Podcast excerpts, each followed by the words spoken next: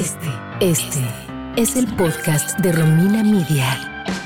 Un espacio honesto, relajado, cagado, intenso, informativo. ¿Sí? Sí, güey. Auténtico, seguro, mm, sexoso, bien chido. Un espacio para darte un break de todo. Hello, hello. Bienvenida y bienvenido a un episodio más de el podcast de Romina Media. ¿Qué tal me salió Tocaya? Se te hace que ya tengo voz como de de locutora, ¿no? Ya te estoy copiando. Pues te salió súper sexoso y qué bueno, porque el tema de hoy tiene que ver con sexo, tocaya. Entonces, ¿qué mejor? Oye, yo soy Romina Sacre y mi tocaya es Romina Pons para que empiecen a ubicar esto de, esto de las voces. Y fíjate que este episodio en especial me emociona mucho. Bueno, todos me emocionan, pero hablar de sexo siempre es, uno, muy emocionante y siempre aprendes algo nuevo todas y todos tenemos inseguridades. Y creo que esas inseguridades se ahora sí que se exponen, ¿cómo se dice? No se exponen, se sobre, ¿cómo digo? Se exponencian a la hora de, de tener un encuentro íntimo con alguien. Lo dije súper propio, pero es la verdad. Creo que las películas, eh, las romantic comedies, las revistas, nos venden siempre mucho sexo, pero nunca te venden sexo real y nunca te venden la versión, pues ahora sí que la versión neta de lo que pasa, ¿no? Yo quiero preguntarte, ya, ¿cuál fue esa escena de sexo que viste en la pubertad que dijiste, wow, quiero que así sea la primera vez que lo haga con alguien. Yo no sé si fue la edad o la longitud de la película que me pareció eterna y ya quería algo de acción o qué onda, pero para mí fue Titanic. O sea, esa mano de Titanic, de Titanic, ¿qué tal dije Titanic? ¿Viste cómo está mi, mi inconsciente? Esa mano de Titanic me pareció como, como cúspide y en la carroza, cuando el mundo se va a acabar, como que toda la carga emotiva que hay de esa escena y, que se viene escalando durante dos horas, me parece como fenomenal y además pues tenía yo como 13 años, ¿no? Entonces pues, pues ya sabes. Sí, pues una, una se calienta, hija. Pero de más.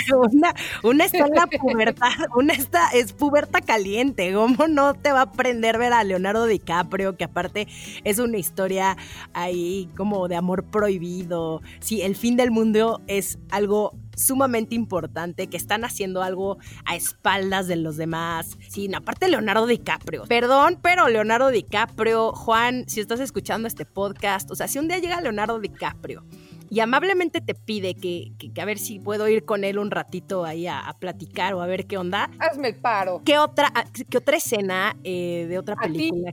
dime a ti, ¿cuál escena de la pubertad hay que dices esta es? Hay dos. Una, Cruel Intentions, que aparte es una película icónica de nuestra generación. Creo que todos los que crecimos, que, éramos pubertos en el 99-2000, Cruel Intentions, Cruel Intentions, Cruel Intentions era la película. Y me acuerdo que era para mayores de edad y tuvimos que fingir. Fuimos a un cine ahí que dejaban entrar a menores de edad y ahí nos colamos en el cine. Creo que era un Cinemark. Ahí creo que no había como que el, el, el güey malacopa de Cinemex Loreto donde te decía como dame tu identificación. Entonces ahí entramos mis amigas y yo. Y bueno, o sea, Ryan Philippi, ¿qué me dices? ¿Qué escena? ¿Qué escena, güey? Porque una vez más, es como prohibido, le quita la virginidad a Reese Witherspoon, que bueno, en la vida real ya la había embarazado, pero en la película le quita la virginidad. sí, sí. Este, y era este güey súper guapo, súper cool, que aparte era el más player, pero cuando lo hace con ella, hay como esa conexión porque se enamoró. ¿Ven? Nos foctopearon pinche Hollywood y Televisa, maldita sea. Nos hicieron creer que así era y que aparte, obviamente, que si te agarras al bad boy, lo vas a cambiar.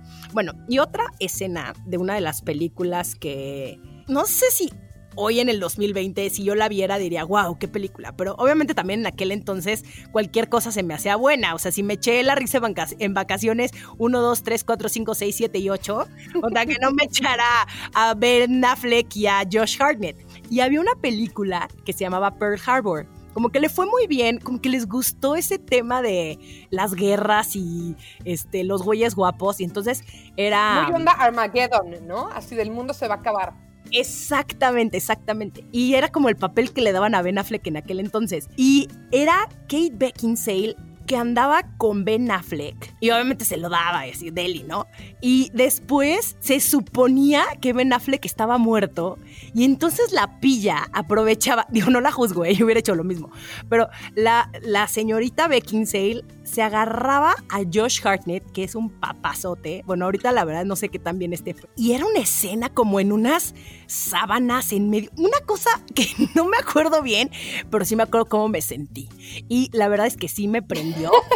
Y, en aquel entonces yo era muy virgen. O sea, lo que me refiero muy virgen es que nadie había tocado mi cuerpecito. Entonces siento que te ponen una vara súper alta, porque encima todos son guapos en las películas. O sea, dime cuándo vas a ver a dos actores que estén, bueno, ahorita ya más, pero en aquel entonces, el ver a dos personas con, o sea, celulitis o con sobrepeso teniendo sexo todos son guapísimos, nada se les mueve, eh, las piernas perfectas de Kate Beckinsale, el pelo, este, no se te corre el delineador, no parece que te atropelle un camión. O sea, el setting, absolutamente todo es perfecto, no hay nada decadente, no hay nada incómodo y te pone unas, eh, o sea, unos estándares imposibles de cumplir. Imposibles, güey. La primera vez que te agarras a alguien, aunque sea un faje, es como terminas toda roja y dices, esto es normal, como que no, no entiendes nada de lo que está pasando. En los pasillitos de Loreto, que no te vaya a ver el chofer de la amiga que no sé qué, que estaba dejando ahí el coche, eh, súbete la playera, todo mal, o sea, no, no todo mal, más bien todo real. Amo que hayas fajado en Loreto, Pons. No mames, yo nunca fajé en Loreto, maldita sea, pero nunca es tarde. Ahora le voy a decir a Juan que vayamos más al estacionamiento por, por for the good old times. Oye. Lo bueno es que ya no hay nadie. Lo bueno es que. Entonces ya lo puedes hacer a tus anchas. Güey, lo bueno es que ya nadie ve esa plaza. Toda la razón, qué mal pedo. Oye, ¿tienes inseguridades de tu cuerpo? ¿Hay alguna parte de tu cuerpo que te causa inseguridad? Fíjate que parte de mi cuerpo sí, la panza siempre, pero a mí lo que más me genera inseguridad son los pelos literal. O sea, a mí yo tengo esto como muy marcado de que una mujer no tiene que tener ningún pelo fuera de lugar y eso a mí me genera mucho estrés cuando creo que al hombre le da casi absolutamente igual. Digo, hay, hay niveles, ¿no? Sí, sí hay niveles. Yo por mucho tiempo tuve mucha inseguridad de mi celulitis, por ejemplo. Y hubo también una etapa hace unos años, eh, ahorita porque bajé de peso y estoy cuidándome mucho, pero hubo una etapa de mi vida donde, pues sí, te, estaba un poquito más, sí, un poquito más llenita. Nunca estaba gorda, pero era llenita. Y me daba mucha pena, güey. Me daba como que todo tenía que ser en la oscuridad, este, con unos chupes encima, eh, como que no podía, o sea, jamás me hubiera podido encuerar enfrente. Explayarte. Sí, enfrente en, de alguien en la luz del día, con la... No, no, no, no, no. O sea, me hubiera costado muchísimo trabajo. Pero siento que es más por un tema mental. Ni siquiera es un... No, es más mental. Digo, ahorita vamos a darle la bienvenida a nuestra invitadaza del día de hoy para platicar con ella y que nos explique. ¿Qué dices? Yo estoy convencida que es mucho más mental que cualquier otra cosa, Romy, y que son cosas que uno tiene que trabajar con uno mismo. ¿No? Que son cosas que, si bien empiezan en, en, la intimidad, se pueden desplazar a muchas áreas de nuestra vida y es en lo que tenemos como que tener cuidado y borrarnos estas imágenes que hablábamos en un inicio de películas perfectas para aceptarnos como somos y decir, está bien como soy, está bien la realidad en la que estoy. Pero yo digo que no nos hagamos las expertas tú y yo y sin más preámbulo vamos a dar la bienvenida a nuestra invitada del día de hoy, que es Paulina Millán. Síguenos en Twitter, Facebook e Instagram como Romina Miria. Suscríbete a nuestro newsletter en rominamedia.com. A continuación, el diálogo, la tertulia, el coloquio. ¿Qué es eso? Pues platicar. Ah, ya. Tú hablas, yo escucho. Pau, ¿cómo estás? Hola, muy bien, muy feliz, gracias por invitarme. Oye, Paulina, estamos tocando un tema que es como doble tabú, ¿no? El sexo y además las inseguridades. Si nos da pena hablar de ambas cosas, ¿con quién chingados podemos externar eso? es, que es, es que de verdad, fíjate, sí es cierto, realmente Yo creo que algo que estaban diciendo al principio, que yo estaba escuchando, me parece que estoy completamente de acuerdo. Todo mundo tenemos inseguridades, porque además yo siento que mucha gente está como diciendo, es que el día que yo baje no sé cuántos kilos, el día, si yo tuviera, si yo hiciera, si me viera así, ya, ya podría disfrutar mucho en el tema del sexo, pero la verdad es que creo que todas las personas tenemos inseguridades y nos imaginamos también, mm, somos nuestros peores jueces, creo que nos ponemos las expectativas más altas y muchas veces ni siquiera estamos tan conscientes de estas inseguridades y solo dejamos que nos estén pisando y obstaculizando las relaciones sexuales, porque es verídico que mucha gente me pregunta, oye, esto del tamaño, de lo que sea, ¿no? El tamaño, la celulitis, el gordito, ¿será que eso me puede afectar en mi vida sexual? Depende de si lo dejas o no porque no es que el gordito te vaya a obstaculizar tu relación sexual, lo que va a obstaculizar es si estás pensando solo en la llantita y no en la persona con la que tienes que estar. Si estás en, estás en la celulitis, que además no es sexy, y no con la persona, pasándotela bien y disfrutando, pues obviamente en algún momento se, se genera pues una tensión que no es bonita, la otra persona se da cuenta de que estás por otro lado, y entonces ahí es cuando dejamos que cualquier cosita ya se vuelva un problema enorme porque, porque lo dejamos, al final del día lo dejamos volverse eso. Oye, Paulina, yo tengo una duda. ¿Cuáles son, o sea, de, tu experiencia y lo que conoces, las inseguridades más comunes en las mujeres? Porque yo traigo unas en, mente y quiero ver si, pues sí, sí son las que, las que creo. Mira, fíjate que tengo que decir desde la parte sexológica que hubo dos investigadores muy famosos que se apellidan Masters y Johnson, que creo que son más o menos famosones también ¿eh? En, general. Y ellos hablaban de un fenómeno que se llama spectatoring, que es cuando tú te sales como de, como de tu cuerpo, de alguna manera, y te vuelves este juez, que es como que se sienta en una silla a verte tener relaciones sexuales y se pone a criticar, porque no es un juez amable. Y entonces ellos hablaban de que principalmente tiene que ver con el desempeño y con la imagen. Y la imagen pueden ser muchas cosas, incluso tus órganos sexuales y cómo los veas tú. Y resulta, yo tenía esta hipótesis de que a lo mejor para mí las mujeres se fijan más como en el tema de la imagen. Y hace poco hice una pequeña encuesta, como en 150 personas, y resultó que efectivamente, sí, muchas mujeres, 7 de cada 10, lo primero que les preocupa y lo que más les preocupa tiene que ver con la imagen. Y cuando hablo de imagen, no solo me refiero al tema justo que les decía de las llantitas, la celulitis, los gorditos, los pechos, ya ahora se ha vuelto cómo se ve mi vulva, ¿no? La zona externa de mis órganos sexuales, el color de mis órganos sexuales, el olor, o sea, de que hay mujeres que no quieren que les hagan sexo oral porque están traumadas con su olor, porque alguien les dijo que o las mujeres solemos raro y entonces no vaya a ser que yo huela raro. Y ya se ha vuelto incluso en este tema, creo que tiene que ver un poco con el porno, que nos estamos constantemente comparando y pensando en cómo se tendrían que ver nuestros órganos sexuales, o sea, ya es es como todo a la vez que nos está molestando, ¿no? No sé si tú, tú te imaginabas que iba por ahí. Yo sí creo que va por ahí. Ahorita hay unos tratamientos eh, donde te blanquean el anus y te blanquean tu vagina y te arreglan los labios, ¿no? Creo que sobre todo las mujeres que mm, han tenido hijos después del parto, pues también van y les, las hacen ahí un arreglito. Sí creo que estamos llegando a un nivel de obsesión y de perfección porque ahora lo vemos más en, digo, no porque, digo, cada quien, ¿no? Cada quien puede también ver lo que quiera en, en el lado oscuro del Internet. Si quieren ver muchas vaginas, está perfectamente bien. Nada más lo que yo sí creo es que ahora, como estamos tomándonos fotos más eh, más a menudo y estamos pegados a Instagram. Y entonces empezamos a vernos defectos donde nunca antes los habían visto. O sea, el gordito que se te sale del brasier, este, que si las rodillas, cosas bien pendejas, güey. Pero creo que esa inseguridad es lo que tú llevas a la cama. Y qué hueva. Estoy totalmente de acuerdo, pero hay otro tema que yo creo que es bien importante, que es la accesibilidad al, al, porno. O sea, cuando yo estaba chava, los, los, me siento súper señora diciendo cuando yo estaba chava. Pero antes del internet, el acceso era pues las revistas del primo que te prestaban o un VHS que quién sabe quién te conseguía. Pero hoy a un clic cualquiera puede tener un contenido ilimitado de cosas que creemos que es real y no es nada más falso que la realidad, ¿no? Entonces también nos, nos va metiendo estas ideas que si de por sí las películas lo hacían de un modo más sutil, esto ya es como súper in your face y te dicen, no, pues es que yo no estoy como ella, yo no me puedo mover como ella, yo no puedo hacerlo de ella, pues ¿para dónde jalo?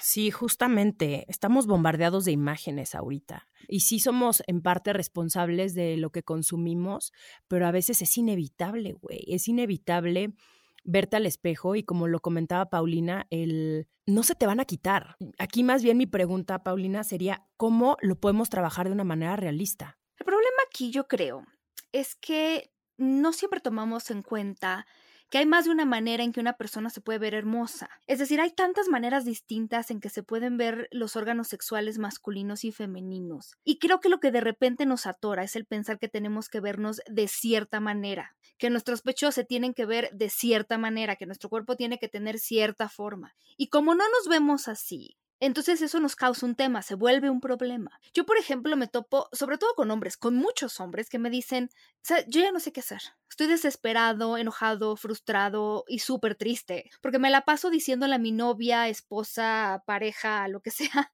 que me encanta cómo se ve, que su cuerpo desnudo me excita, que sus pechos, que sus nalgas, que sus piernas, que increíbles. Y la única respuesta que recibo a cambio es, ay no, estoy fea, estoy gorda, no no, es, que está caído esto, no, caído aquello. Y, y, entonces, mientras ellos están totalmente locos y excitados con el cuerpo de su pareja, la respuesta que reciben a los cumplidos no les ayuda, porque entonces sienten que cualquier cosa que les digan, que además les dicen de, de modo súper genuino de verdad, estas mujeres, digamos que la tiran a la basura. Y llega un momento en que ya verdaderamente se rinden ya no saben qué decirles, ya no les quieren decir nada. Porque entonces empieza a haber problemas y y no saben cómo lograr, y ojalá pudiera ser esto posible, pero no saben cómo lograr que ellas se vean a través de sus ojos. Y es entonces ahí donde yo les decía, yo creo que ni siquiera tiene que ver con cómo nos vemos, sino con todo esto que nosotros decidimos hacer con las inseguridades que tenemos. Yo no creo que sea posible deshacernos de todas nuestras inseguridades. Yo creo que más bien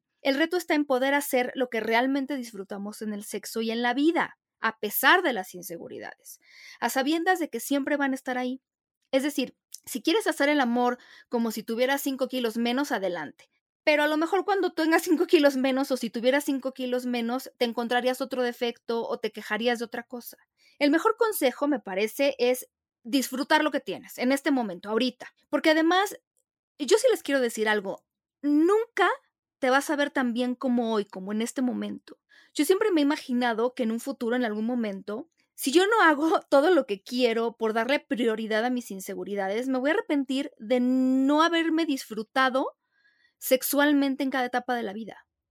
Hay que recordar que el momento siempre soy, no va a ser después, no va a ser cuando tenga esto, cuando me ve de cierta manera. Más bien, el tema es que este es un trabajo que requiere un reto diario. Totalmente de acuerdo. Eh, yo sí creo que la confianza es lo más atractivo de una persona. No hay nada más de flojera que estar con alguien que aparte es como, dude, ya te vi encuerado, como, ¿por qué te tapas después, no?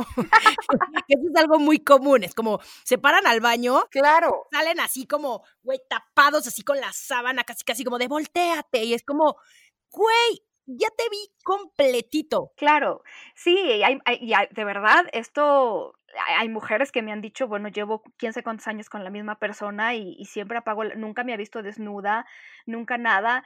Y la verdad es que eso quita mucho. De entre las cosas que más les excitan a hombres y mujeres es ver el cuerpo de la pareja desnudo y disfrutar. Y entonces, híjole, yo, yo siempre he dicho, las mejores relaciones sexuales suceden cuando nuestra cabeza y nuestro cuerpo están en el mismo lugar. Pero si tu cabeza ya está pensando, híjole, por, esta es otra, ¿no? Yo creo que se va a cansar haciéndome sexo oral. No, no, yo creo que este ángulo no, me estará viendo ahorita la lonja en esta posición, porque hay gente que incluso evita ciertas posiciones sexuales porque no me favorecen. Y entonces estamos en otro lado menos disfrutando. Y esa parte sí se nota. Se nota cuando alguien está, uff, quién sabe, ya pensando en lo que tiene que hacer mañana y trae cara de puchero, ya no sé, pero realmente el disfrutar la sexualidad también implica estar ahí con esa persona en la sensación de ese momento. Digo, es que suena muy hippie, ¿no? Muy hippie budista, pero ese es el, aquí y el ahora, ¿no? O sea, estarte totalmente presente en ese espacio y en, en, ese acto permite que te puedas olvidar de todo lo demás y solamente dejarte llevar. Por supuesto, no, y fíjate, sí, a lo mejor tuvo su época hippie, pero justo ahorita en sexología es de lo que más se habla, del famoso mindful sex y de hacer esta conciencia y de disfrutar el momento, porque ya también vivimos en un mundo en el que hay esta autoexigencia y está el estrés y las 1500 cosas que tenemos que hacer. Y entonces de verdad es muy fácil que nos distraigamos y nos vayamos a otro lado y no estemos disfrutando. Entonces ahorita justo muchas de las terapias que están orientadas a la parte de la sexualidad también están orientadas a reconectar con el placer. Si bien una pareja a terapia sexológica y me dices que ya no nos entendemos, ya no conectamos, ya no sé qué, lo que hacemos es regresar al básico, al básico de tocarnos toda la piel, incluso la tarea de no tocar órganos sexuales, de hacernos un masajito, de concentrarnos en las sensaciones, eso hace maravillas. Parece una tarea súper simple y hasta tonta, pero en realidad conecta mucho a las personas con eso, ¿no? Ahorita una de las autoras que más está pues sonando en el tema de pareja y sexualidad es Esther Perel. Y ella dice que las relaciones sexuales es un lugar dentro de ti misma al que vas con otra persona. O sea, súper profundo. Es increíble, es increíble pero súper profundo porque a nosotros nos han enseñado que el sexo es algo que alguien le hace a otra persona pero no estamos incluyendo lo que nosotros llevamos, digamos, ponemos sobre la mesa, cómo nosotros nos, nos, excitamos a nosotras mismas, porque si la otra persona se puede parar de cabeza, pero si nosotras no estamos en contacto con nuestra propia sensualidad, pues no va a haber nada que nos pueda excitar y es saber a dónde nos lleva el sexo, a dónde queremos ir, queremos liberarnos, queremos sentir placer.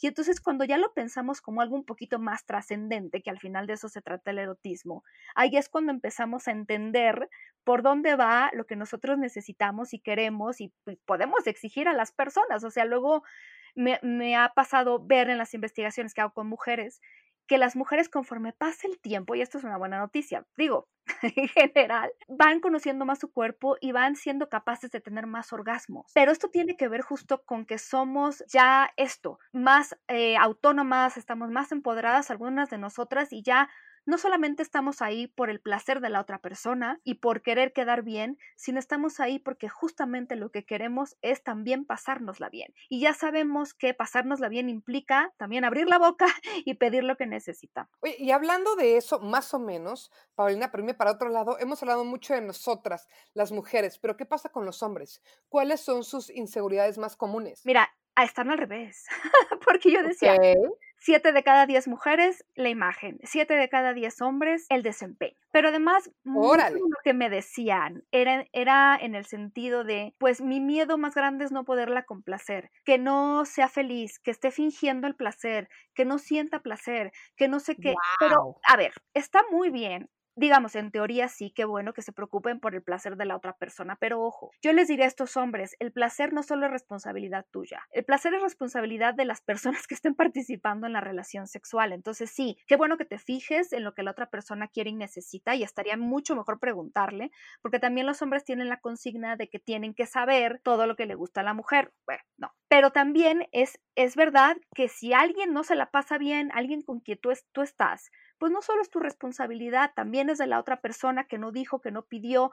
Y ahí entonces vamos equilibrando un poco este peso con el que cargan algunos de, de ellos, ¿no? Obviamente también hay hombres que les importa su cuerpo, pero ahí va muy ligado, ¿sabes? A, a la parte de la masculinidad y la parte del desempeño en el sentido de todo se centra obviamente en el tamaño del pene y entonces me da pena mi pene, es, no sé si soy suficiente, no alcanzo el promedio de tamaño o de lo que se imaginan que es el promedio de tamaño y entonces ahí es donde también empiezan a tener inseguridades. Y a mí me preocupan más los hombres que tienen un pene mayor al promedio, porque si piensan que ya con eso la hicieron, digo, seguramente van a terminar siendo pésimos amantes, obviamente no todos, pero no podemos centrar todo en esto. Yo, eh, o sea, creo que afortunadamente los hombres tienen manos, tienen boca y tienen el cerebro, tienen piel y también pueden usar todo eso para complacernos, porque de verdad todos los entran. A mí me, me, preguntan mucho sobre, ah, sobre el tiempo, ese es otro de los temas con el desempeño. y, no, y no sé qué decirles porque se imaginan que tienen que durar algo, que creo que a veces lo copian un poco del porno, pero no sé si están entendiendo que también depende de la otra persona. ¿eh? Nada es mucho y nada es poco. Varía con cada pareja y con cada momento, porque habrá parejas que te digan, esos cinco minutos del otro día o esos dos minutos fueron increíbles, y habrá otras veces en que quieras algo más largo. No hay un momento general ni promedio. Pero yo me acuerdo de un chico que me decía, venía con su pareja mujer, me decía, yo quiero durar más. Yo le decía, ok, pues como cuánto ¿Como por o para qué, ¿no? Ándale, la, la pregunta era un poco como por, ¿no? Pues para durar más. Oye, pero a ver, eh, ¿tú qué opinas, pareja de él? Yo estoy perfecto, o sea, a mí me encanta, me encanta, soy la más... Fe pero, y él decía, yo quiero durar más. Entonces lo que me parecía era como estaba él ya neceando con ese tema, pero además no estaba escuchándolo, para nada estaba escuchando lo que ella tenía que decir. O sea, el fundador de donde trabajó, el Instituto Mexicano de Sexología, decía que sí, que el cerebro es el órgano sexual más importante, pero las orejas no se quedan atrás, porque en el momento en el que dejamos de escuchar a la otra persona, ya valió. Entonces ella estaba básicamente frustrada porque lo mismo, ella le estaba diciendo, yo estoy feliz, ¿no? Es de verdad, neto, aquí no hay otra cosa más que lo que te estoy diciendo. Y él, yo tengo que durar más, ¿para qué? Para durar más. Y entonces, bueno, seguramente iba, a lo mejor, si logra durar más, a lo mejor ella se aburre, se irrita, porque esas cosas pasan, las mujeres nos aburrimos, y entonces ya, ¿por qué hicimos las cosas? Pues porque tenemos esta expectativa de lo que lo, se supone que tenemos que hacer y de que lo que creemos que otros esperan de nosotros, pero no estamos por ahí, dicen los gringos, ¿no? Como leyendo el cuarto, read the room, o sea, qué es lo que quiere la otra persona, qué cara está poniendo en ese momento. Tenemos que comunicarnos, no hay de otra. Qué bueno que no hay tamaños mejores que otros o tiempos mejores que otros, porque entonces eso nos obliga a comunicar. Wow, qué fuerte, qué fuerte que te importe más tu ego y tu nivel de es que yo duro 45 minutos que lo que le importa a tu pareja. qué común. Sí, Efectivamente, efectivamente, sí. Y estamos preocupados por todo menos, mira, de todas estas respuestas, seguramente hay gente que nos está escuchando que dice, no, yo tengo esa inseguridad, ¿no? De cómo hablar con la pareja. Pero ninguna de estas personas me dijo, no sé cómo hablar con la pareja. Porque eso, claro, eso me parece que como no, no nos lo enseñan, la comunicación sexual puede volverse complicada. Pero estamos pensando en todas es estas... Es lo que te iba a decir. O sea, sí es bien difícil. Claro que es difícil es muy difícil y también creo que a las mujeres no nos enseñan a decir lo que queremos en general y mucho menos en la cama. En la cama nosotros tenemos que ser las complacientes, la, ay, sí me gustó muchísimo, aunque no tenga idea de qué está haciendo con los dedos. O sea, no tiene idea de que lleva tres horas ahí tocándote el clítoris, güey, tú de que, ¡au! Ya me dolió, cabrón. O sea, no lo hagas tan duro, ¿no? Y, Modo taladro, ya sabes. Eh. ¡Auch! O sea, es como, ¿qué estás haciendo, güey? Pásame tu mano, mm, manazo, y empecemos otra vez. Pretendamos tú y yo que esto no pasó, volvamos una vez más. No nos dicen que podemos nosotras también pedir y que podemos decirle a la otra persona qué nos gusta y qué no nos gusta. Y creo que ahí viene el primer problema que no sabemos cómo, comunicarnos. Y por eso nos aleja tanto de nuestra sexualidad y de nuestro poder y de cómo sentimos nosotras y de cómo vivimos las relaciones sexuales. Claro, porque además em, hay otro tema. Creo que como que de alguna manera nos dicen que si nosotros le decimos a un hombre qué hacer, estamos eh, agrediendo su masculinidad, ¿no? Totalmente. Pero yo la verdad es que siempre aprovecho para preguntarle a los hombres si les gusta, si les importa, si les disgusta. Y generalmente la respuesta que recibo es, por favor, de eso pido, por favor, quisiera eso todo el tiempo, porque a veces de verdad no sé si voy bien, si me regreso, pero cuando alguien me pide las cosas tal cual, yo me acuerdo perfecto de un chico que me dijo, no, no, no, es que para mí la mejor relación sexual que he tenido fue con una chica que desde que llegamos, y era la primera vez, me dijo, mira, para que yo tenga un orgasmo, hago normalmente esto, esto, ya estoy, me gusta esto. Bueno, yo lo disfruté. Básicamente me relajé el resto de la noche porque, claro, ella ya me había dicho como cuáles eran sus pasos, se conocía perfecto y yo feliz. Pero nosotros sentimos que los estamos de alguna manera insultando si les decimos cómo nos gusta. Y ellos también lo creen a veces. Mira, no dudo que haya por ahí el que, pero híjole, ese ya sería un problema más grande, ¿no? Te topas con alguien así que, que de plano eh, ya dices, híjole, no sé si vale la pena, ¿no? Oye, una pregunta, Pau, nos estabas diciendo hace rato que, que hay unas posiciones que son evitadas justamente por cuestiones de inseguridad y me quedó como la duda. Cuéntame un poquito más de eso. Sí, fíjate que hay una encuesta británica que, bueno, entrevistó a norteamericanos y algunos europeos, sobre todo británicos, sobre estas posiciones. No les preguntaron por qué y yo me quedé con esas ganas, pero fíjate, en los hombres 10 posiciones les causan inseguridad. Las primeras 5 son estar parado, no sé si tiene que ver con que tienen algunos que cargar o sienten que tienen que cargar a la pareja, no lo sé. En primer lugar, estar parados. Segundo lugar, el 69 famoso. Tercer lugar, la posición de perrito o la del 42, ¿la conocen? Tú en cuatro y yo en dos. Esa. la del perrito, la, de, estar en cuatro. No, bueno, ok, ok. Pequeño chiste. Bueno, la que sigue en el cuarto lugar, la media carreta, que es parecida a la del perrito, pero con una pierna extendida como levantada, ¿no? Y en el quinto lugar, la famosa del mostrador, que es como cuando te ponen sobre una mesa, pero también se puede hacer con, en una cama, donde ellos están parados, o la persona que penetra está parada, la persona que está siendo penetrada está acostada como al filo de la cama o de la mesa, y esas les causan inseguridad. Y a las mujeres, en los primeros cinco lugares está el 69, que, que, sospecho que tiene que ver algo con el sexo oral, porque muchas mujeres me hablan de que les da mucha inseguridad de que, que les hagan sexo oral justo porque tienen esta idea del olor. En el segundo lugar está mujer arriba, pero al revés, la famosa reverse cowgirl, que es como cowgirl, exacto. a los pies.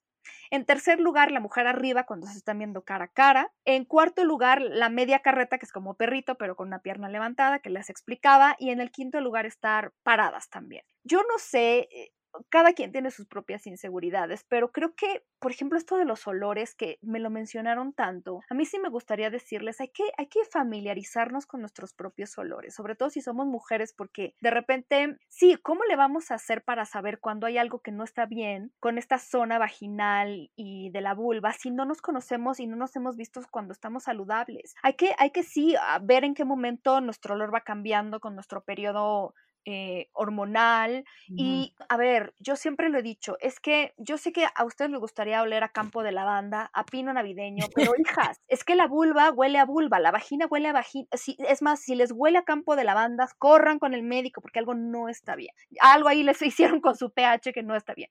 Hay que aprender a, a familiarizarnos con esto y no dejen que nadie, ah, porque eso como también me lo han dicho, que nadie les diga algo que les haga sentir o sea, que, que, básicamente es violencia. El otro día estaba platicando justo sobre un tema parecido y una chica me dijo, es que a mí, yo tuve un novio que me dijo que yo era una frígida inútil, una cosa así que dije yo,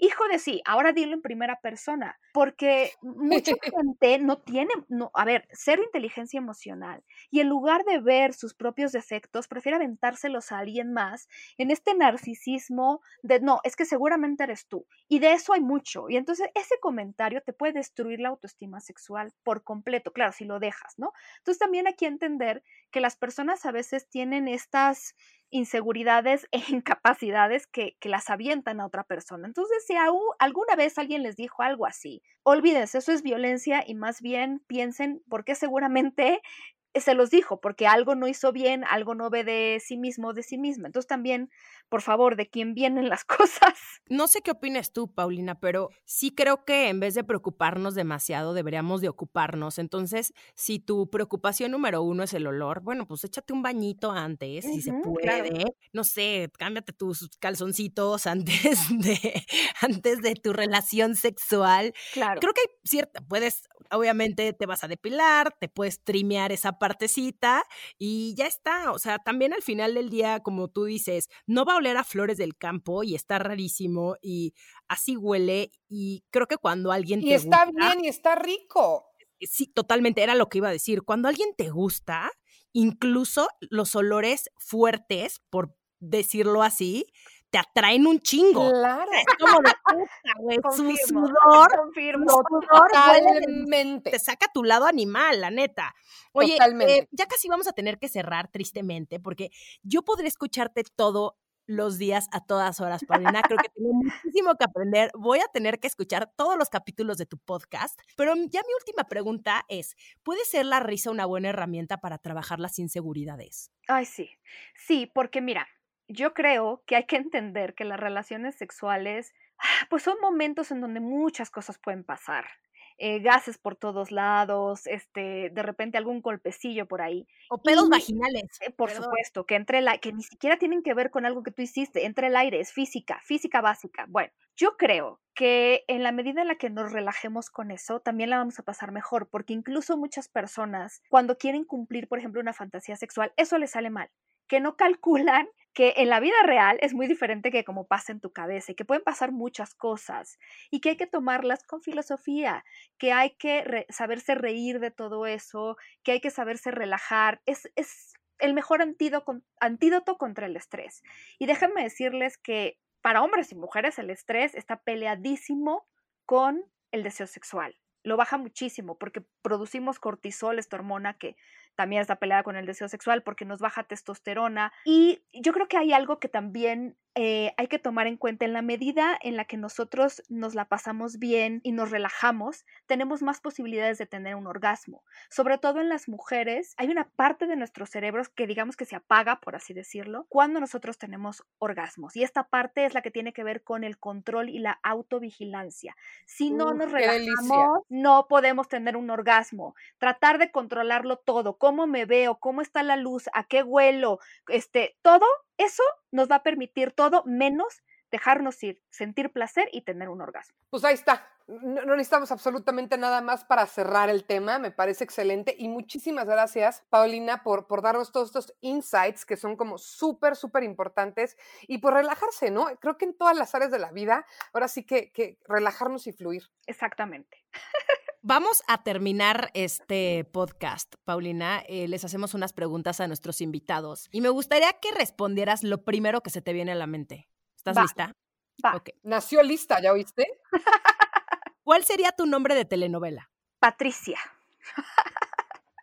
Yo creo. ¿Cuál es el miedo que superaste? A verme desnuda frente al espejo.